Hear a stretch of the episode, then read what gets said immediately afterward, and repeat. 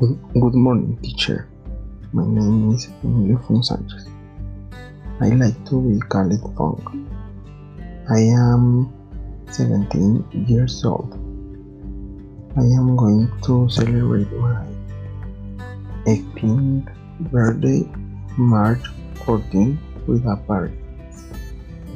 I liked my last English course because I learned several things and um, classes were dynamic. I hope this class is dynamic, that they are not boring, and learn a little more. I learned English in face-to-face classes with many audios, exercise, and speaking English.